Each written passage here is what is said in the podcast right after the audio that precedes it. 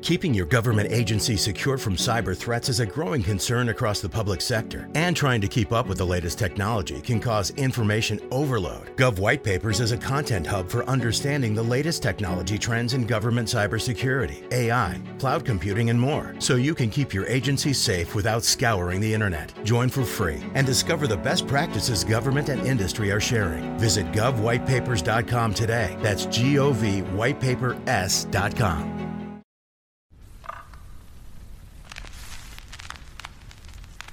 Esto es A Toda Mente, el podcast de Adriana Lebrija. Cada semana un episodio para hablar desde un enfoque humano, divertido y honesto sobre los temas que inquietan a nuestra mente y corazón. Bienvenidos.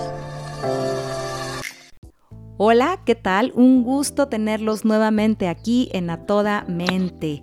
Muy contentos de manteles largos, mi querida Pau y yo. Paola, querida, ¿cómo estás, amiga mía? Bienvenida. Muy bien, muy bien, Adriana, mucho gusto de estar aquí de nuevo. Qué bueno, apenas llegaste con la lengua de fuera de una, de una vagación. Imagínense, esa es Vidita. la última del verano. Vidita, no te acabes. Y tenemos, eh, les decía que de manteles largos, porque estamos con un gran amigo que yo quiero con todo el corazón, pero que además estamos muy honradas de que nos venga a ilustrar con todo su conocimiento mi querido amigo Homero Samaniego. Bienvenido, amigo. Muchas gracias por estar aquí. Gracias a ustedes por la invitación. Es un honor platicar con ustedes. Qué rico, qué rico. Les voy a leer un poquito de las credenciales de Homero para que vean por qué vamos a hablar de lo que vamos a hablar hoy.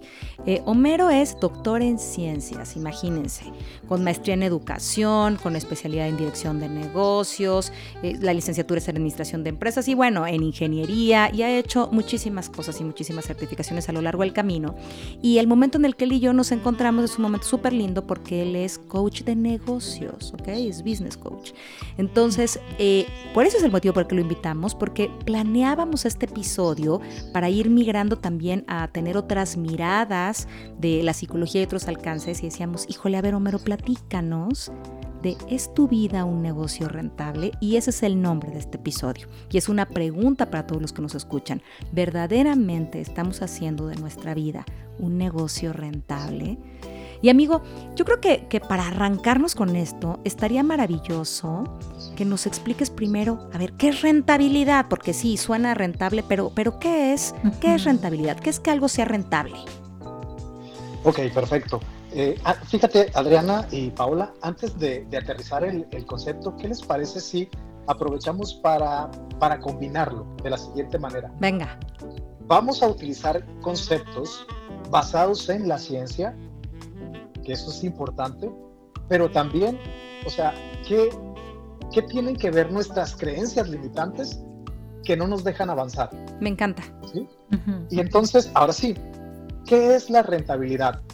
Habitualmente, habitualmente eh, este concepto hace referencia a las ganancias económicas, uh -huh. a las ganancias económicas que se obtienen mediante la utilización de determinados recursos. Y así es la vida. Nosotros en la vida se nos dan recursos para administrarlos. Si aprendemos a administrarlos de manera eficiente, vamos a lograr los objetivos que estamos buscando. Y nos volvemos rentables, y nos volvemos rentables claro. como vida. Y fíjate claro. que a, antes de que sigas, y, y, quisiera aquí como detenernos, porque es súper importante, de aquí va a partir todo el episodio, es nosotros como individuos somos nuestro principal recurso. La vida que generamos es el resultado de la administración de nuestra, de nuestra vida, de nuestros recursos. Uh -huh. Y ahí es donde cobra sentido todo esto que dices, Homero. Arráncate, arráncate, dale. Y, y, por ejemplo, ahorita retomando lo que acabas de decir, Adriana, eh, nosotros, si somos rentables, lo que emane de nosotros será rentable. Desde, desde el punto de vista, por ejemplo, de uh -huh. amistad. Uh -huh. Yo puedo darle a la gente una, una amistad rentable. Y si mi amistad es rentable, va a ayudar a las personas de manera positiva.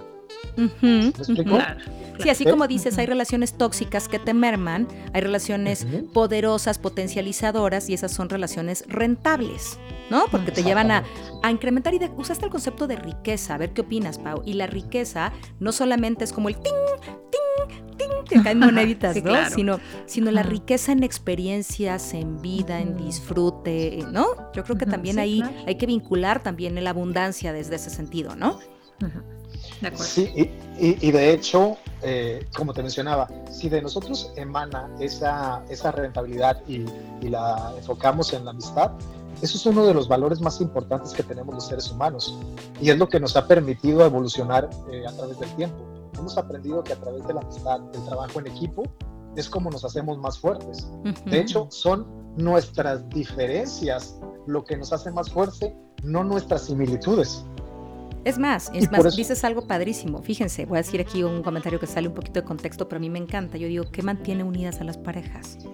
Las similitudes o las diferencias. Pues las diferencias, o sea, te une la similitud. Ay, no, qué padre, le gusta el sushi como a mí. Pero después, eso no es lo que te mantiene, te mantiene toda la diferencia. Entonces hace sentido. O sea, lo que te vuelve rentable es en esta abundancia y en esta riqueza poder aprovechar la diferencia, ¿no? Sí, exactamente. Y por ejemplo, o sea, ¿cómo nos podemos volver rentables? Desde mi punto de vista, creo que tiene que ver, hay muchos factores, esto es multifactorial, ¿sí? Y, creo que los seres humanos debemos de entender algo. A lo largo de la vida, siempre los seres humanos estamos buscando fórmulas mágicas para lo que quieras. Por ejemplo, fórmula mágica para adelgazar, fórmula mágica para esto, fórmula mágica para aprender cinco idiomas. Pero en realidad, lo que nos hace aprender muchas cosas es la disciplina. Eso puede ser como, yo a veces creo que motivación no podemos tener todos los días, pero sí disciplina, ¿no? O sea, es la que te aguanta en el día y dices, híjole, no tengo ganas, pero la disciplina te levanta, ¿no? sí. Órale. Y, y para ser disciplinados, creo que aquí entra muy importante el tema de la administración. Es decir, aprender a administrarnos a nosotros mismos. Como decían las abuelitas, gobiernate, por favor. la versión moderna es siéntese, señora. Componte, componte. Exactamente, esa es la versión moderna. Entonces hay que aprender a administrarnos, ¿ok? Entonces, pero acabamos de aterrizar el concepto de rentabilidad. Y ahora estamos hablando de gobiernate, de administrate, de siéntese señora. Entonces, ¿qué es la administración?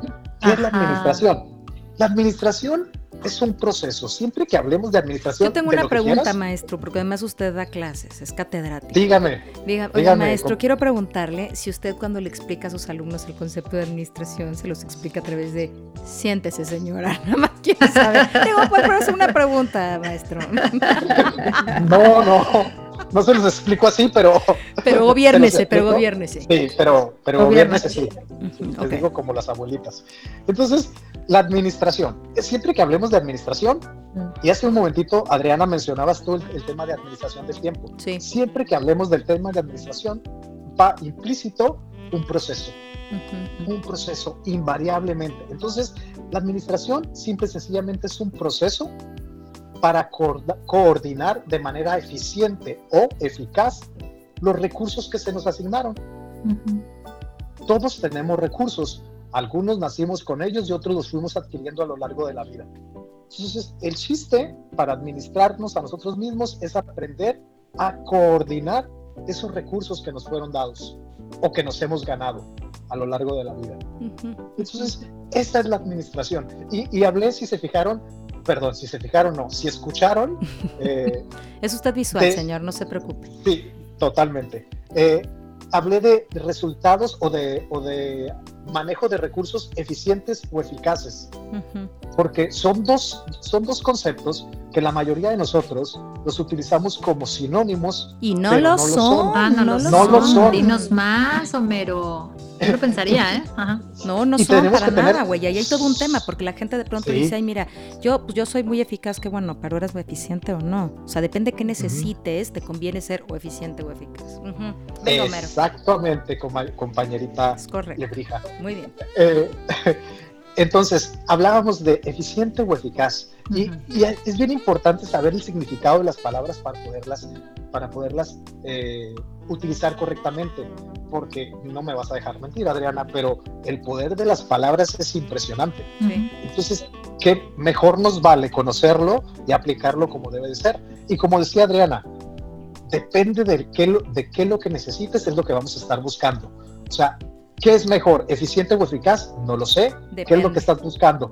Depende. Entonces, ¿qué es eficiencia? Eficiencia es cumplir la tarea que se te asignó o el objetivo que estás buscando en el mejor, en el, menos tiempo del asignado y con menos recursos de los, de los que te proveyeron. Y la eficacia es lograr la tarea en el tiempo que se te asignó y con los recursos que se te asignaron. Al final, lo lograste, está bien. ¿Cuál es mejor? No sé, depende de lo que tú estés buscando. Claro, si yo necesito ahorrar, pues me comí una cosa. Pues dice, ni te preocupes, tú con que lo tengas para tal hora, pues no es, no es necesario lo otro, ¿no? Así es. Claro, depende de la necesidad. Depende de Como la decía, necesidad. Ajá, decía Adriana, necesito ahorrar. Bueno, pues yo consideraría desde mi punto de vista que, pues que lo hagas de manera eficiente. Correcto. ¿Sí?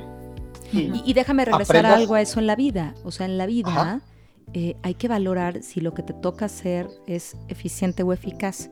A ver, voy a poner un caso que hoy platiqué con mi mamá y ustedes me dicen. Fíjate, hoy platiqué con mi mamá porque em, resulta que estábamos hablando de alguien más. Y me dijo, es que es muy coda.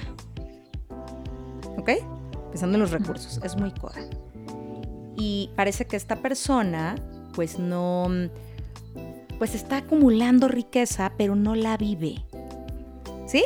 Y lo que es un hecho es que mi mamá es una mujer mayor. Entonces, si yo pienso en mi mamá y en sus amigas, pues ninguna es adolescente, ¿no? Como para decir, ay, bueno, estamos... Pero ¿para qué acumulas riqueza? O sea, sí, estoy, estoy entiendo la parte de ahorrar y una serie de cosas, pero, pero toca que disfruten, ¿no? Claro, ya tómatela, cómetela, correcto, vívela, viájatela. Correcto. Y entonces está en esta versión de, no, porque eso es caro, pero además tiene una la nota. Entonces en esta la nota la verdad es que no se la va a acabar y, tampoco la va a disfrutar. Y yo me pondría ahí, hijo, ¿la vida es rentable? Pues yo creo que no.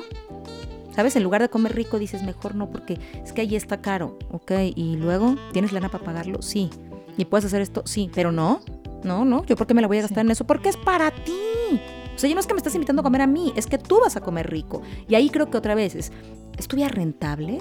¿no? ¿Estás usando bien tus recursos o lo estás guardando en un cajón y no estás optimizando, ni coordinando, ni administrando para tu bienestar, tu dinero, tus recursos? ¿Hace sentido? Bastante. Es un buen ejemplo, claro. Fíjate, Adriana, que también creo que aquí, ahorita que estabas platicando esto, se me vino algo a la mente. Se me vino a la mente nuestro sistema de creencias. Y bueno, tú eres, ¿qué te voy a decir a ti? Si es uno de tus temas. Pero creo que en este ejemplo que ponías, también tiene que ver nuestro sistema de creencias.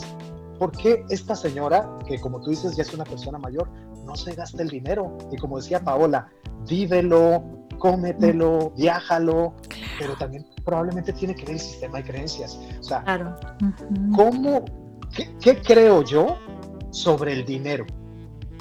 Y con base en ese sistema de creencias es como actúo. Y nos da para otro episodio, querido, cuando hablemos también de finanzas conductuales y estas cosas que creo que vale toda la pena y, y poder eh, determinar el significado y el tipo de relación que tenemos con el dinero. Claro, claro. Sí, por supuesto, la creencia iba a determinar, tú dime mi Pau, la creencia iba a determinar, por supuesto, eh, la forma en la que vuelves rentable o no tu vida. O sea, para mí, mi creencia determina que vivir una buena vida es disfrutarla, disfrutarla, comérmela, parrandeármela, este, tener cubiertas mis necesidades, compartir con otros. Pero si mi creencia es tener una buena vida, es saber que tengo mucho dinero guardado en una cuenta, pues, pues tiene un, un, sentido diferente, ¿no? E incluso yo pienso, ¿no? Como que tus creencias también son como los lentes con los que ves tus recursos, ¿no? A lo mejor hay recursos que tienes que no los explotas porque no sabes, no tienes la conciencia de tenerlos y otros que ni siquiera te atreves a probar. O sea, hay como un, todo un tema, ¿no? Creo que las creencias son la base, ¿no? Por supuesto. ¿Cómo hacemos el uso de nuestros recursos? Por supuesto, por supuesto. Así es. Y, por ejemplo, ahorita vamos a ver eh, ciertos conceptos que tienen que ver, que están basados en la ciencia. Pero yo les decía, ok, hay que tomar la ciencia, pero también la otra parte que es eh, nuestro sistema de creencias. Hay que, hay que cada determinado tiempo cuestionárnoslo. Claro, por supuesto. ¿Por qué? Es como, yo, yo, lo, yo lo pongo como ejemplo los teléfonos inteligentes. Los teléfonos inteligentes, eh, fuera que no sea un, un iPhone como el que tiene Adriana, sino el que tenemos la gente terrenal de los demás, que tenemos un... El, el, el, StarTAC. Exactamente. Estos teléfonos te, dice, te mandan un mensajito y te dice, dale clic para que me actualices. ¿Ok? Entonces tú puedes, tú puedes Ay, decidir. qué buen ejemplo. tú puedes decidir si lo actualizas o no. El teléfono te va a dar, te va a seguir dando el servicio, pero no va a ser eficiente. Claro. ¿ok? Ay, Si qué lo actualizas- maravilloso ejemplo, claro. Si lo actualizas, el teléfono se va a poner las pilas y, y- y va, y va a encajar en el entorno donde te encuentras y las respuestas y las soluciones que te dé van a ser las idóneas.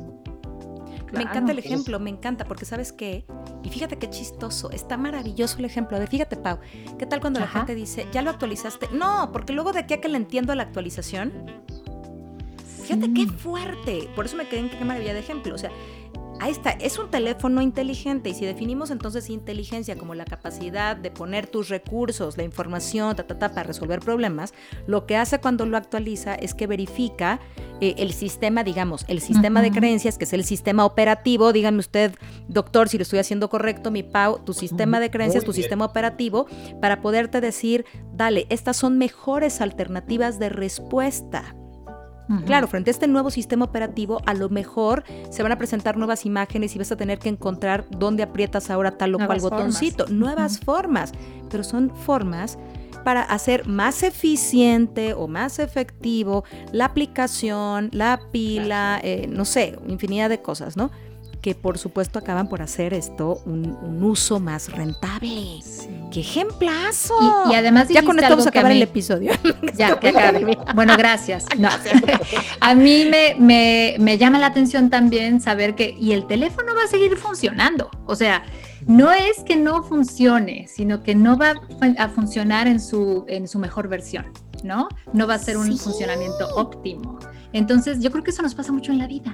O sea, sí seguimos funcionando. Si no actualizas tus creencias, como esta señora, o sea, esta señora no se va a morir por no actualizar sus creencias. Pero no es que no, no, eso son- no significa que esté teniendo su mejor vida. ¿no? Es que esté explotando su potencial, ¿no? Me encanta, me encanta. Me encanta, está increíble porque sí, sigue funcionando, sigue operando, sigue jalando, tal vez no con la mejor versión, ¿no? Muy lento o muy obsoleto, o- pero pues podrías hacerlo mejor, podrías disfrutarlo mejor, podrías bajar una nueva aplicación, podrías, ¿no? Encontrar otras cosas que hoy no puedes hacer con lo que tienes en tu propio sistema operativo. Homero, está increíble el ejemplo. Muchas gracias, doctor. Está increíble. De nada, de nada. Entonces, eh, volvemos, eh, sí es importante cuestionarnos nuestro sistema de creencias porque nos va a actualizar, ¿sí? Y, y entonces, el estar actualizados ayuda a que podamos a resolver problemas de la mejor manera. Y, por ejemplo, eh, la vida ya nos, ya nos mandó unas señales y nos dijo, miren, ahí tienen una pandemia, donde los primeros que se adecúen a las nuevas situaciones que te está pla- planteando la vida son los que van a salir primero. Van a salir con menos estrés, eh, más fortalecidos y demás. Los que no, miren, ahí van a estar en una madriguera, guardaditos, esperando que todo vuelva a la normalidad, pero no va a haber nueva normalidad. Ya no vamos a regresar a lo de antes. ¿Por qué? Porque los seres humanos cambiamos. Pues hay un nuevo Tenemos sistema operativo. años Es un nuevo sistema operativo. cosas. Ah, Exacto. Es un Ya, nuevo ya sistema fue. operativo. Exactamente. ¿Sí? Y entonces nosotros lo cambiamos. Porque Es más, a ver, espérate, otra vez, Homero, fíjate. ley, Te Ajá. quiero preguntar, me quedé pensando en esto del nuevo sistema operativo. Regresémonos a, a esto, por ejemplo, del iPhone, ¿no? Hay un momento donde si tú tienes un iPhone muy viejito, ya no puedes actualizar. Ajá. Así es. Qué fuerte, Y, ¿no? Por ejemplo, si eso, sí, si eso lo trasladamos a, a la vida ah, cotidiana de nosotros. Pensemos que nosotros dijimos, no, no me actualizo. Pero nuestro entorno, todos nuestros amigos, seres queridos, compañeros de trabajo, el La mundo se actualizó. ¿Y qué sucede? Te quedas atrás, como decía Paola. Y ya no puedes tener tema de conversación con los demás.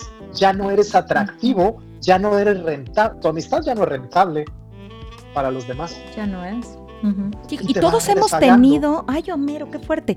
Y todos hemos tenido momentos en la vida, y quien nos escuchan, no se vale decir que no, que hayas dicho, híjole, es que fulano o fulana, pues sí, sí lo quiero mucho, pero ya estamos en otra cosa, como que se quedó. Incluso hasta esa palabra usamos, ¿sí o no, Pau? nosotras que somos amigas de toda la vida, lo hemos dicho. Oye, y fulano y fulano, como que se quedó. ¿No? y si, si, agregáramos esto que dices, como que se quedó obsoleto. Y qué fuerte, porque entonces, fíjate, que me queda pensando, no solamente dejas de ser rentable para, para ti en la vida, sino tampoco, y ahorita seguramente te vas a ir hacia allá, mi querido Mero, pero tampoco generas valor hacia afuera. Exacto. Porque yo creo que una buena vida, yo, eso es algo que le digo siempre a mis hijos, una buena vida se construye. Y se construye creo que con estas actualizaciones, ¿no? Incluso con decir, ay, me encanta mi teléfono, pues ya actualízalo. Ya ni siquiera eh, córrele el nuevo sistema operativo, a lo mejor ya ten otro. Prueba una nueva experiencia, cambia, ok, bueno. Pero pensaba, pensaba en, esta, en esta versión de si una buena vida se construye y somos parte de un sistema, Paola hablamos de constelaciones, acuérdate de todas estas cosas, ¿no? Somos parte de un sistema, todos estamos conectados, tan tan. Mi actualización impacta, ¿no? La rentabilidad de mi vida, como decía Somero al principio, impacta en la vida de los que estamos cerca, ¿no? Pensando, o lejos, pensando ahora en la pandemia, todos somos un sistema y nunca pensamos que nos iban a pasar estas cosas, pues estaban del otro lado del mundo, ¿no? Entonces, claro, mi rentabilidad o no afecta o impacta positivamente en otros, ¿no? Claro. Qué maravilla. Exactamente. Sí, y, por ejemplo, también aquí podemos aplicar la teoría de la evolución de las especies de Charles Darwin, que dice que mucha gente la interpreta como que la especie más fuerte sobrevive y aniquila a la más débil, pero no es así. Lo que él quería decir era que la especie que sobrevive es la que se adapta más rápido a los cambios, es la que se actualiza.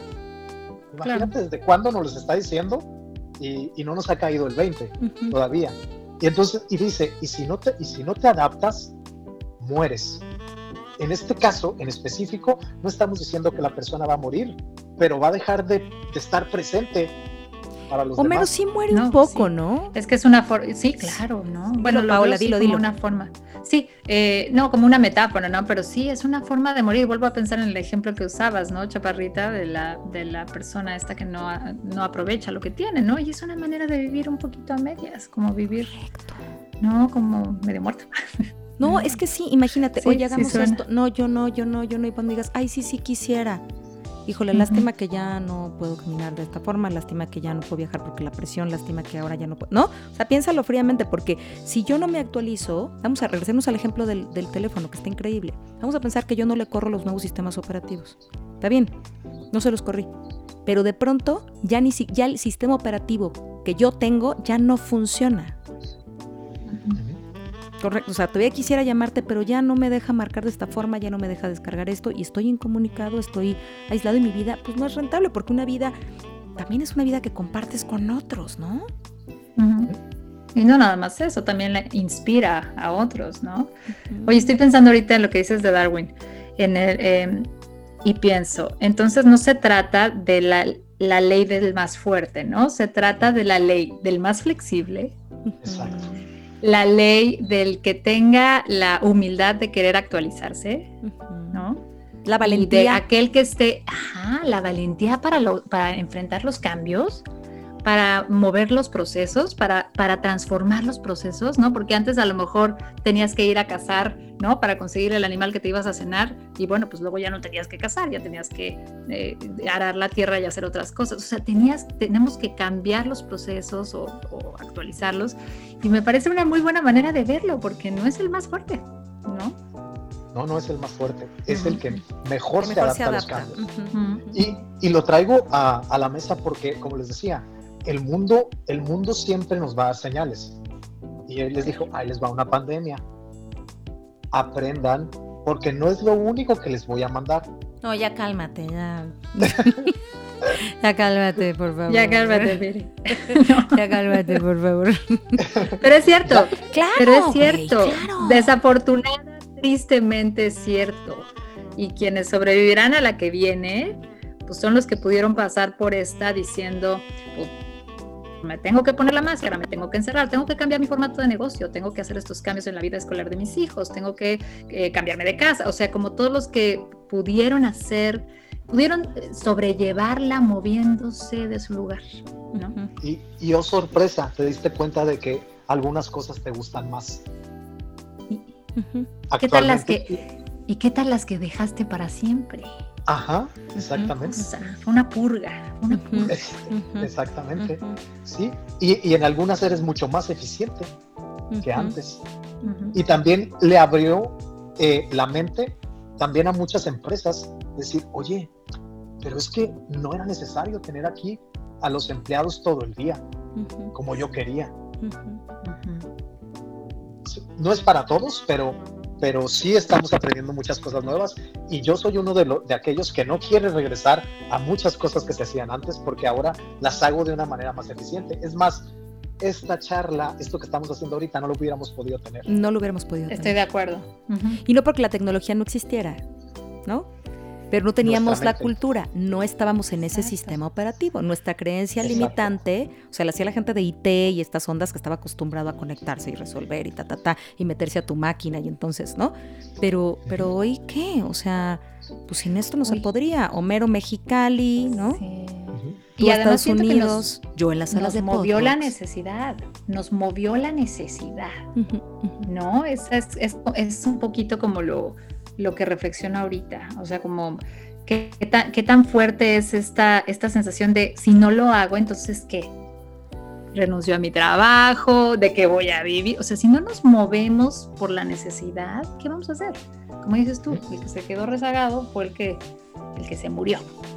Qué fuerte, ¿no? Y entonces la pregunta vuelve otra vez, ¿no?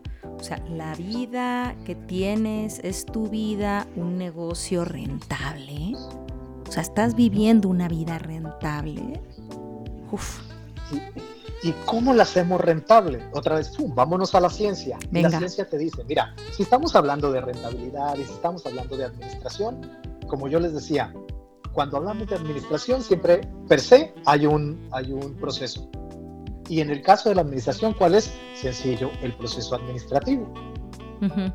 Y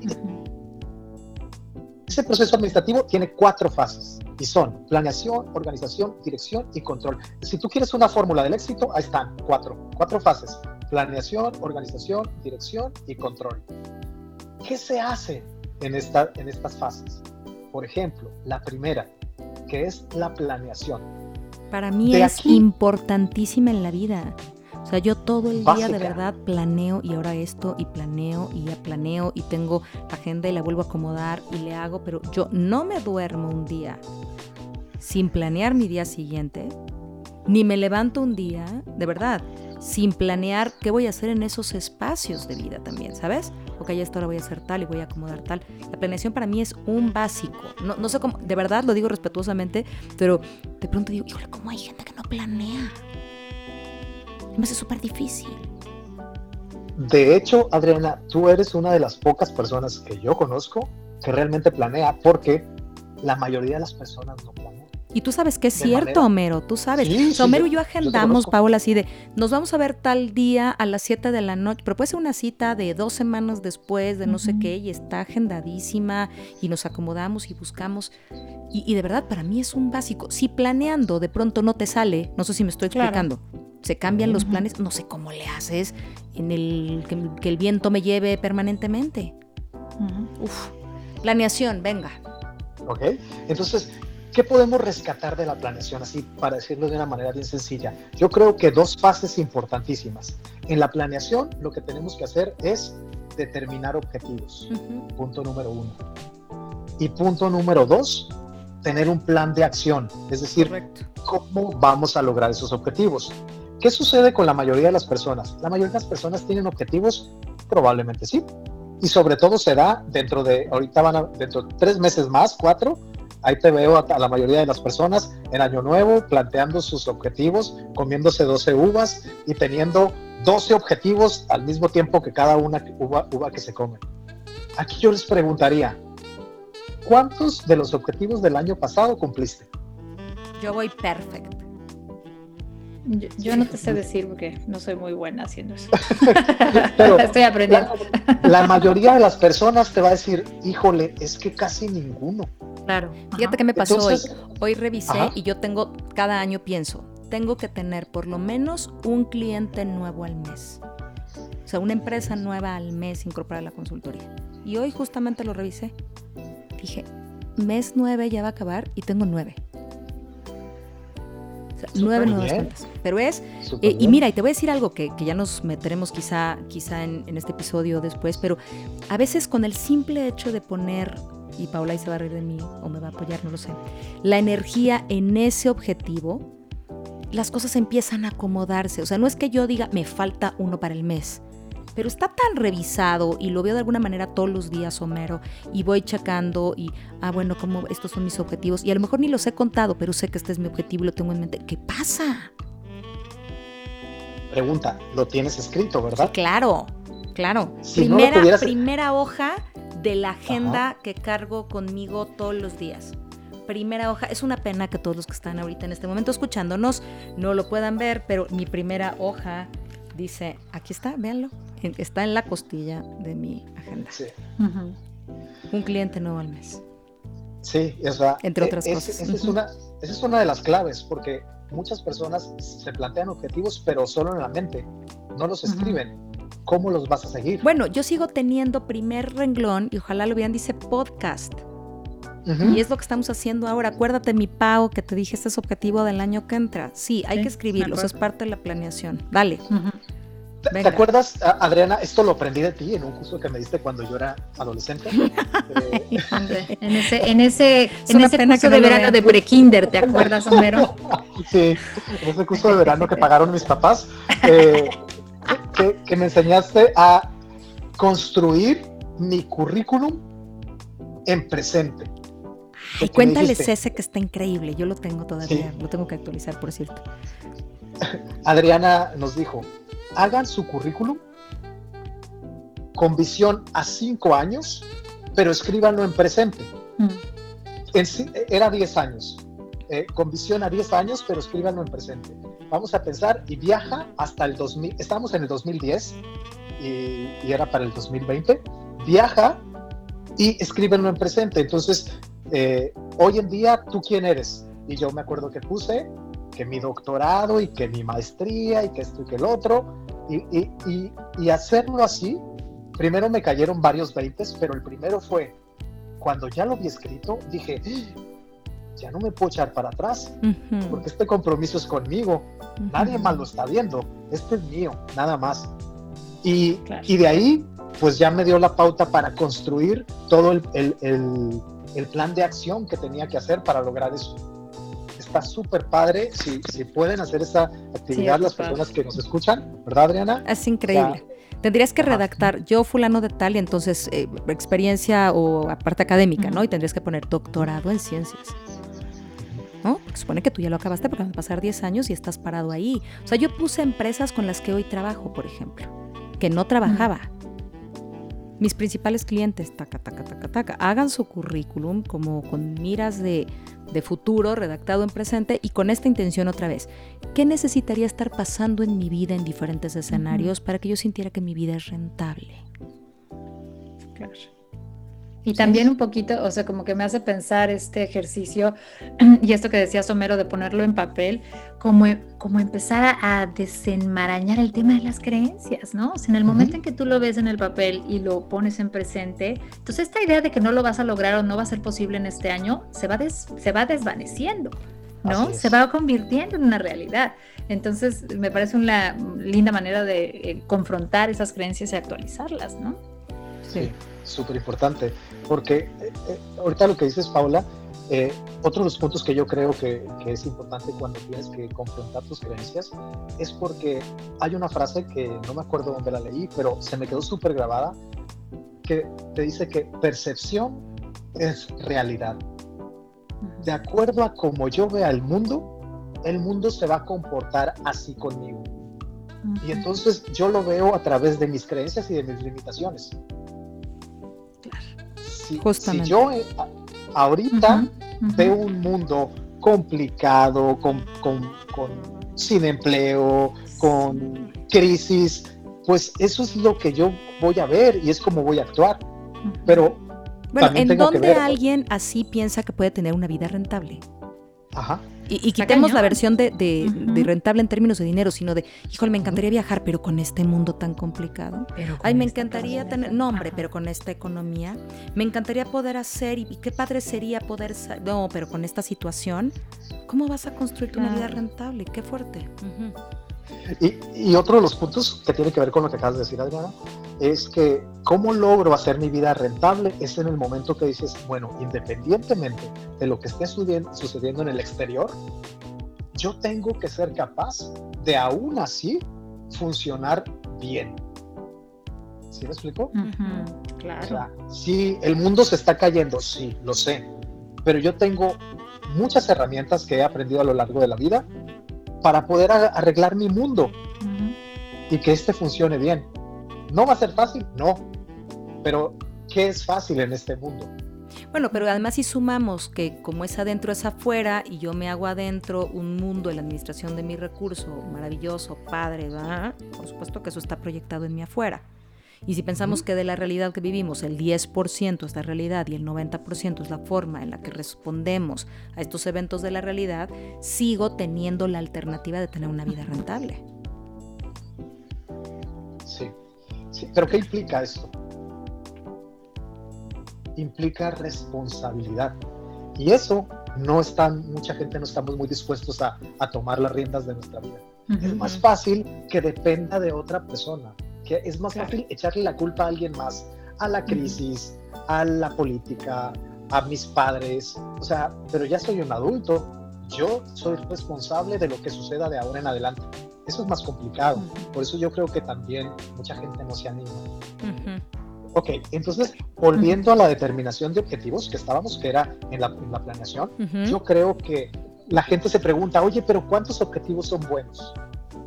Pues yo, algo tan sencillo, ¿cómo nos enseñaron a caminar? Pues primero nos agarraban así de las manos y nos llevaban a dar un pasito y nos aplaudían y nos motivaban y cada vez que nos caíamos era así de que tú puedes levantarte y demás nunca te dijeron, ay, pobrecito, se cayó o demás, ¿no? O sea, eh, entonces eh, el error estaba bien premiado cuando caíste caminar. Y nos enseñaron a vivir en un mundo donde el error está mal visto. Pero si no tenemos errores, no podemos aprender. Claro. ¿A quién le salió a la primera? ¿No? ¿Quién caminó a la primera? No conozco a alguien que haya caminado a la primera, o sea... A ver, ¿quién de nosotros tres alguna vez que se haya caído en público? no se levanta en friega, así de te que levanta el orgullo, papacito, el orgullo te levanta. Te levanta el orgullo, es cierto. Aunque te duela donde te duela, te levanta el orgullo. Es más, te quiere entender la mano y es no, no, no, no, no, no estoy bien. Estoy sangrando, sangrando, estoy bien. Estoy súper bien, gracias. y ni me caí, hombre. O sea, ¿qué? Porque, por ese concepto creo que tenemos eh, del error, de equivocarnos y del miedo a equivocarnos. No, hay que equivocarnos. lo que yo creo es que hay que equivocarnos y aprender, porque si no aprendemos, entonces nos vamos a estar equivocando siempre en lo mismo. Y ahí no somos rentables porque no nos volvemos una persona agradable para estar con otras personas, porque somos los que siempre nos estamos quejando de lo mismo. yo me acuerdo que alguna vez, sí, completamente, una amiga me dijo de otra amiga, me dijo, yo ya en esto yo ya no la consuelo, porque siempre es la misma madre. Fíjate qué fuerte. Así es. Y pensaba ahorita, no es, no es este el caso, pero pensaba ahorita, y Paola lo vas a ubicar muy bien, cuando hay temas de violencia y que no pueden separarse o algo y alguien entra y que acaban diciendo, yo ya no, siempre está metida en el mismo problema. Y eso es bien fuerte, ¿no? Sí, claro. Ay, ay, mi amor, dale, planeación, luego. Sígale, sígale, sígale que lo tiene muy Sígale, profe. otra pregunta que tenemos que hacernos es, que, que, tiene que ver con nuestro sistema de creencias, es preguntarnos, ¿y por qué debo tener objetivos? Nos guste o no, copiemos a la naturaleza, todo funciona en, cuestión de objetivos o de, alcanzar cosas. Si nosotros no nos ponemos objetivos, alguien más nos los va a poner. Entiéndase, novia, novio, esposo, esposa, papá, mamá, tutor, jefe. ¿Y qué Sociedad, sistema. Sociedad, así es. y, y nos va a llevar a un lugar donde probablemente no queramos estar. Pero es nuestra responsabilidad. Claro. Pero pues nosotros somos los culpables por no tener objetivos. Sí, el otro decide, el otro dice para dónde voy, yo ni objetivo tengo, ¿no? Exacto, exactamente. Y luego también entender que los objetivos pueden ser a corto, mediano y largo plazo. Los objetivos que pueden ser a corto plazo son inmediatos, inmediatos. ¿Cuáles son los inmediatos? Aquellos que son menores a seis meses. Y los mediatos son los que son mayores a seis meses, pero menores a un año. A ver, Homero, Esos son los objetivos. Pero los objetivos eh, se generan o se deben de generar de largo plazo y de ahí vamos avanzando de a pocos. Ah, ahorita vamos a ver ese punto. Porque una, y, lo digo, a ver, corrígeme tú, pero pero lo que, uno de los errores es que la gente va construyendo la vida, regresémonos a la rentabilidad, construyendo la vida de a pasitos. Entonces, has dado cuenta. Y, esto lo he oído en mi vida profesional muchísimo. A ver qué piensan. Y seguro les ha llegado en diferentes maneras. Donde, bueno, yo tomé este trabajo porque no tenía trabajo y era una cuestión temporal, ¿no? Y me servía para ahorita. Y bueno, pues me fue gustando. Luego me dijeron que si me quedaba y me quedé. Y en realidad no es lo que estudié, no es lo que quería, no es lo... Pero bueno, pues como que se fue dando. Y luego pues como que ya me quedé y luego hice vínculos y ta, ta, ta. Y pues fíjate, yo venía de paso y llevo aquí 15 años. Sí. ¿No? O yo no quería salir con él, pero bueno, pues ahorita salí, pero entonces, o sea, como de, como de, como avancé un poquito y a partir de dos pasos, ¿para dónde va la vida? ¿Para la derecha y para la izquierda? Como bien dijiste, otros van poniendo los objetivos y dijeron que para la derecha y bueno, no sonó mal. Entonces, pues, juego a que me pongo un objetivo. No, o sea, cuando me dijeron que era la derecha, me fui para la derecha y dije, bueno, mientras esté aquí, voy a hacer tal cosa. Pero es un objetivo medianamente engañoso, no sé si me estoy explicando. Porque en realidad la vida va diciéndome y la gente acaba dándose cuenta que fue viviendo conforme la vida le fue llevando y pensando que se iba construyendo, planteando objetivos, pero de un camino que no era, no era el objetivo. Es más, Cambiemos la redacción. ¿Cuántos hemos oído a la, vida de, a la gente decir, esta no era la vida que yo me hubiera imaginado?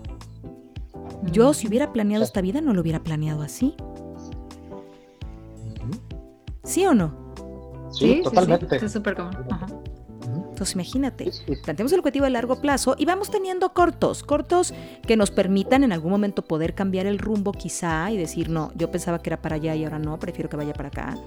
Pero pero sí tengamos un objetivo de cómo queremos construir nuestra vida, ¿no? Sí. Okay. Eso es parte de la planeación todavía, ¿no, maestro? Sí, sí, sí, sí. sí.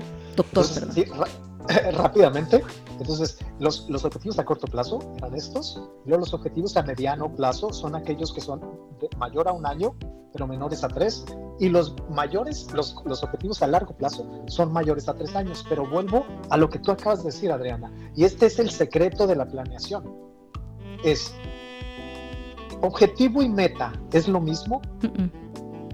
Para nada. Porque también los manejamos la mayoría de las personas como sinónimos. Y no es.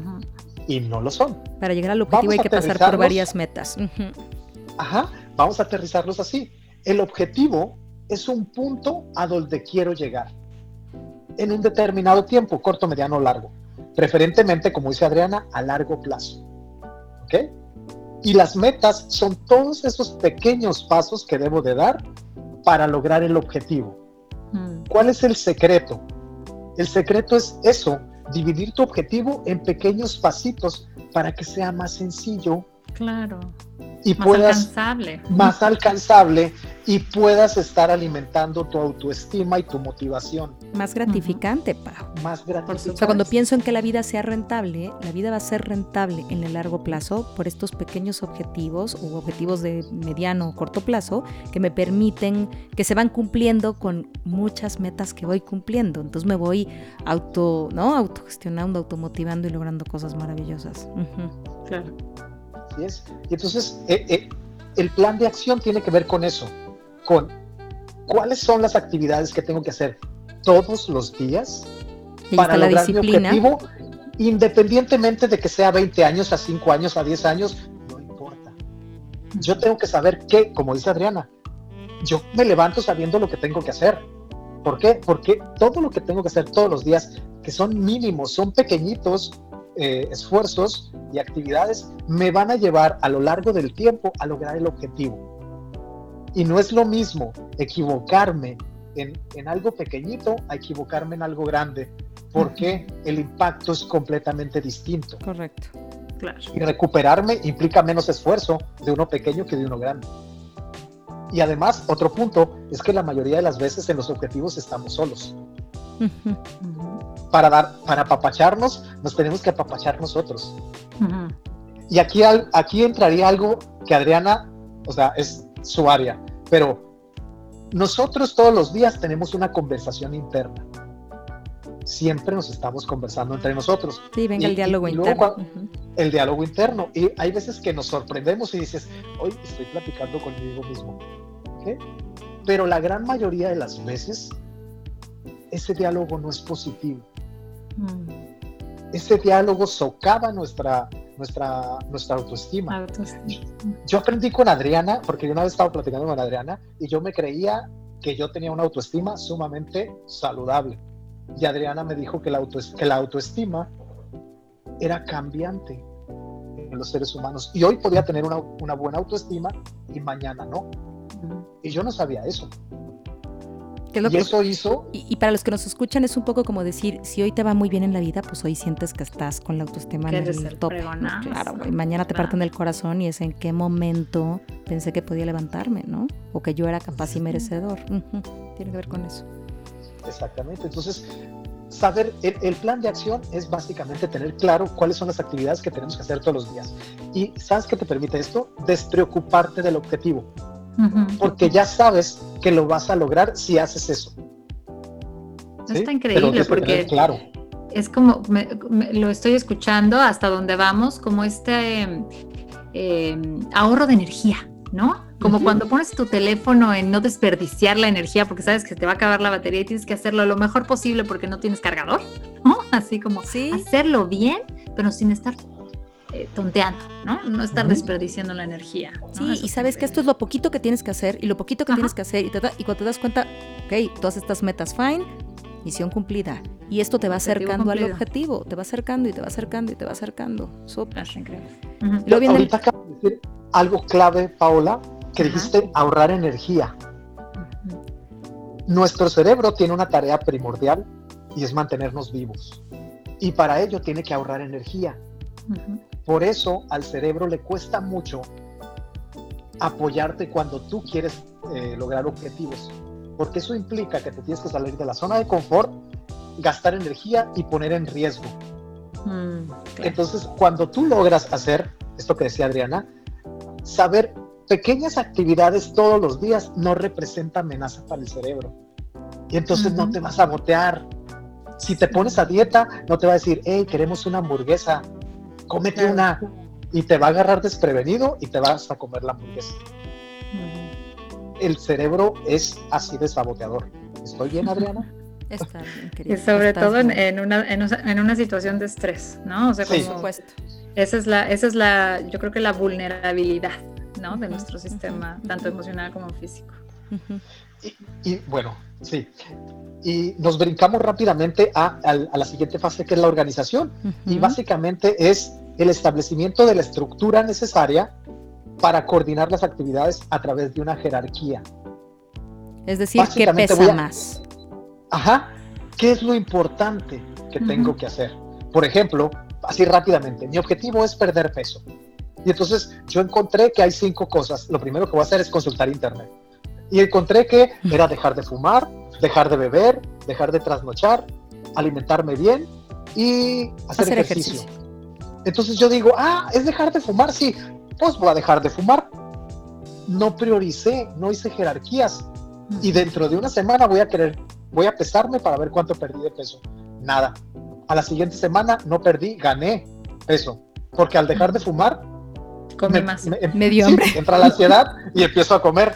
Entonces, si yo hubiera sabido que si jerarquizo y la más importante es la alimentación, porque me va a dar el 80% del resultado, me enfoco en, en- en la alimentación. Sí, la organización, la organización Acabó. tiene que ver Ajá. con, con aprender a entender qué de eso para mí es como echarle gasolina. Bueno, vamos a- vamos a regresar al ejemplo de la pila. ¿Qué de eso empieza a mover el cargador hacia, vaya, a llenarse la pila, pues. Hay veces que ponemos el cargador y no te enteras, no sé si les ha pasado, que estaba mal conectado y no cargó nada. Y no cargó nada. Ajá, ¿no? Se me ocurre que priorizar tiene que ver con ponerlo y, cargar. Y ahora que existen los cargadores de carga rápida, me parece que es lo mismo, ¿no? O sea, quieres cargarlo con el cargador viejito, va a cargar. A lo mejor tarda dos horas, ponle carga rápida y en 20 minutos, media hora tienes pila llena. Súper. Venga el 3. Así es. El 3, dirección, es la, la, fase 3 es la dirección y aquí es la hora de la verdad. Ejecutar lo que planeamos y lo que organizamos. También es muy difícil para, o sea, una vida rentable, a ver tú qué opinas, mi Pau. ¿Tienes verdaderamente una vida rentable? Es, has logrado pasar de la planeación, vamos a pensar que lo hiciste, y la jerarquización a la acción. ¿Cuántas vidas conocemos que están flotando en un mundo de ideas que no se aterrizan. El multiproyectos, el no, el ahora sí, el pa mañana, el híjole, si hubiera sabido, si hubiera el lunes podido. Empiezo. El lunes empiezo y, es una vida no rentable, por supuesto. el, multitasking. ¿Sabían que esa es una falacia? Sí, claro. O sea, no, los seres humanos no estamos diseñados para hacer varias cosas a la vez varias cosas a la vez que necesiten nuestras funciones ejecutivas del cerebro. Tienen que ser una primero la terminamos y luego la otra. De lo contrario las vamos a hacer mal y vamos a tener que retrabajar. Bueno, eh, nos vamos a la última fase que es el control. Lo que no se mide no, se, mejora. Y para esto yo tengo que tener, ok, voy a obtener resultados y los comparo contra qué? Necesito métricas en mi vida. Y déjame poner aquí una que a mí me encanta, Homero. Yo digo que la métrica es contra ti mismo, contra tu propia marca. Sí, justo soy ¿No? Pensando en que la vida es rentable. Dilo tú, mi Pau, dilo tú, mi Pau. No, no, lo que acabas de decir, o sea, yo pensaba, claro, y te las pones tú, ¿no? O sea, yo no me voy a medir con la vara que se mide en otros, es mi propia métrica. No, o con tu vara, o sea, más allá de con la vara que se mide en otros, con tus logros. Exacto. Porque a lo mejor no veo con la misma, pues. ¿no? Pero digo, no, Paola en este momento de su vida ha logrado todo esto y veme a mí. Y Paola con no sé qué, y veme a mí. No, bueno, no sé cómo te voy a ver a ti, ¿no? O sea, Paola es Paola y quizá Paola había corrido 10, había dado 10 pasos hacia adelante y ya dio 20 hacia atrás. Ok, yo con mi propia marca, antes estaba dos pasos hacia atrás y hoy estoy dos pasos hacia adelante. Esto está haciendo mi vida más rentable. La marca es con uno mismo y claro, hay que medirlo en todo escenario. Antes podía hacer esto o no lo podía hacer, tenía para esto o no tenía para esto, me hubiera atrevido a esto y hasta en temas de autoestima, Homero. O sea, a veces es como, hoy justamente cerré unos procesos de coaching y le decía a, a mis coaches, ¿no? Cerré con dos personas, me tocó cierre. Y le decía a los dos en su momento, oye, por, por separado, quiero que me digas el antes y el después. O sea, quiero que te, que te regreses a nuestra primera sesión y me digas cómo estabas, cómo llegaste. ¿Sabes? O sea, qué dudas, a ver qué temas te acuerdas que hayas trabajado, tan, tan, tan. Y dime hoy, en términos quizá no, no medibles como el medidor de la autoestima, ¿no? Imagínense, claro que hay evaluaciones, pero sí que digas, ahí tengo tres graditos más, tres graditos menos. ¿Cómo te sientes? ¿Qué pasó? Mira, yo me acuerdo cuando empecé este proceso que no me atrevía a hacer tal cosa y acabo de tener una rueda de prensa. Nunca lo hubiera pensado en mi vida. O sea, de no atrever, de pensar tengo que hablar en público en una reunión y decir, Dios mío, qué horror, a decir hoy acabo de tener una reunión, una rueda de prensa. Claro que un avance en mi vida. Por supuesto. ¿No? Por supuesto, y estas cosas también se pueden medir, ¿no? No sé cuánta gente tenga ruedas de prensa todos los días, no es mi caso. Para mí fue un súper brinco, claro, y eso es súper importante. Claro. Que es el control. Y, sumando a lo que ustedes dicen de que las métricas tienen que ser conmigo mismo, yo también creo que sí, apoyo eso. Y también creo que tienen un efecto colateral muy bueno, porque si yo dejo de compararme con los demás, dejo de tener esas ganas de, de de, pelearme por, por, ser mejor con ellos. y, dejar de ver a las relaciones en sí como competencia, dejar de ver a mi pareja como competencia, a mis amigos como competencia y a todo el que se me ponga enfrente como competencia, porque no, me estoy midiendo contra mí mismo, no contra los demás. Claro, porque es tu vida, es tu negocio y es tu rentabilidad. Así es. Y es, estas son las cuatro fases y yo le sumaría aquí algo para cerrar con broche de oro estas fases a toma de decisiones. Ya pasé por estas cuatro fases, ya comparé, si lo hice bien, si lo hice mal, tengo que tomar decisiones. Si no tomo decisiones, de nada me sirvió todo el proceso que hice antes. Me encanta, me encanta. Y entonces, si pensáramos en ir cerrando este episodio, a ver, ayúdenme, y ahorita tú, tú nos, nos ayudas a cerrar, eh, Homero, pero me quedaba pensando en preguntarnos, creo que el reto aquí es preguntarnos si nuestra vida vista con esta mirada de negocio, con esta mirada de rentabilidad, con esta mirada de administración, con esta planeación, organización, dirección, control, ¿es realmente rentable? ¿Estoy viviendo la vida que me hace feliz? ¿No? Con esta abundancia, con este uso óptimo y adecuado de mis recursos. Si no, ya tienes cuatro etapas para revisar. ¿Cómo están siendo tus objetivos en términos de planeación? ¿Estás teniendo la vida que tú quieres vivir o la vida que los otros, con sus objetivos, te están pidiendo que vivas para que les llenes el ojo a los otros? ¿Desde dónde está siendo rentable? A mí me gustaría que que pensáramos en una pregunta así como, como cierre. Homero, y vale la pena hacer como estos eh, escritos donde empiecen a, plantear sus objetivos, ¿no? A revisar, son autoimpuestos, qué sistemas operativos tengo que empezar a actualizar, ¿no? ¿Qué nuevos cargadores necesito? A lo mejor tengo el cargador viejito y me convierte, me conviene uno de carga rápida porque me estoy desgastando y me quedo sin pila cuando estoy a punto de tomar una decisión importante. ¿Qué opinan? ¿Qué opinan? Fíjate, y algo importante es, ¿cómo le puedo hacer para actualizarme? Es muy sencillo. Invierte en ti primero, antes que nadie más. Invierte en ti. y cuando digo invierte, no me estoy refiriendo solamente a eh, cuestiones financieras. Invierte tiempo, invierte en conocimiento, invierte en todo lo que necesites. En tu salud, que es en, como en todos estos aspectos, ¿no? Emocional, física, intelectual, social. Sí. Qué hermosura. O sea, ¿quieres tener una vida rentable? Y cualquiera debería hacerlo. Pues invierte. Invierte en ti, invierte en tu vida, en la vida que quieres vivir. Primero en ti. Y no codees, ¿no? Y, codear me refiero a esto. No, ¿a poco no? En esto que estás dispuesto a darte, híjole, esto es lo que más he querido, este taller me haría. No, pero ¿Cómo me voy a gastar eso? Pues te lo gastas en otra cosa. O me encantaría ir a que me dieran un masaje. Pues con qué tiempo. Y me encantaría ir a ver a mi familia, no sé qué, híjole, pero está lejos, voy a hacer una hora. Y no sé si me estoy explicando, como, como en estas medidas en las que estoy quitándome, quitándome, quitándome, quitándome y guardando yo no sé qué, que lo único que hace es que esta vida como negocio no sea necesariamente rentable. Mi Pau, ¿algo que quieras decir? No, no, no, me quedo también con esa pregunta así para la gente que nos escucha. ¿Será momento de decirle que sí a la siguiente actualización? O sea, como será que revisemos nuestra vida en este momento? ¿Será momento de una actualización? Yo creo que muchos tenemos la respuesta, ¿no? O sea, y no la actualización que nos obligó el sistema le hace pandemia, ¿no? O cualquiera otro, o sí, no, no, no, o ¿no? de casa, o, ¿no? O, sin trabajo. O sea, hay muchísimos que te van obligando a hacer actualizaciones, pero ¿y si tener de esta vida o hacer de tu vida un negocio rentable empieza por esta decisión de, ¿y si ya le actualizo? Si no me espero a que la vida me empuje a actualizarle y le actualizo yo sola.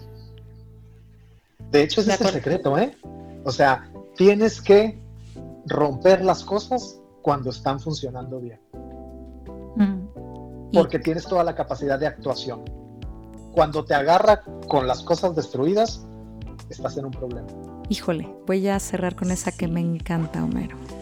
Y la invitación, muchísimas gracias, Homero de mi corazón, es atrévete a hacer de tu vida un negocio rentable, atrévete a correr el riesgo de romper las cosas que hoy te funcionan.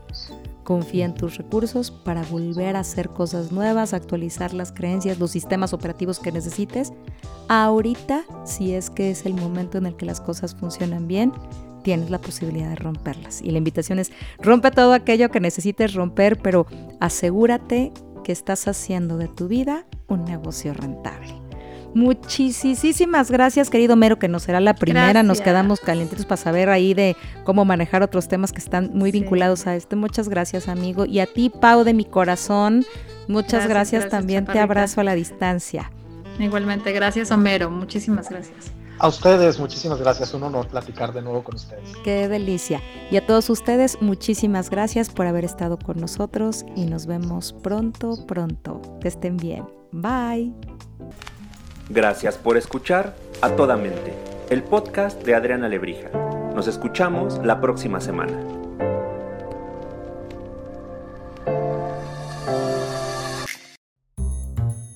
Podbox. Moments. They surround us, intersecting every day, every instant. Moments that can change us forever. In a region where news is never ending, a singular sound defines our moments. A constant signal delivering the top news right at your fingertips when you need it most. For better, for worse, always connected. Our legacy is the future, and we'll never miss a moment. WTOP News, 103.5 FM. Moments. They surround us, intersecting every day, every instant. Moments that can change us forever. In a region where news is never ending, a singular sound defines our moments. A constant signal delivering the top news right at your fingertips when you need it most. For better, for worse, always connected. Our legacy is the future, and we'll never miss a moment. WTOP News, 103.5 FM.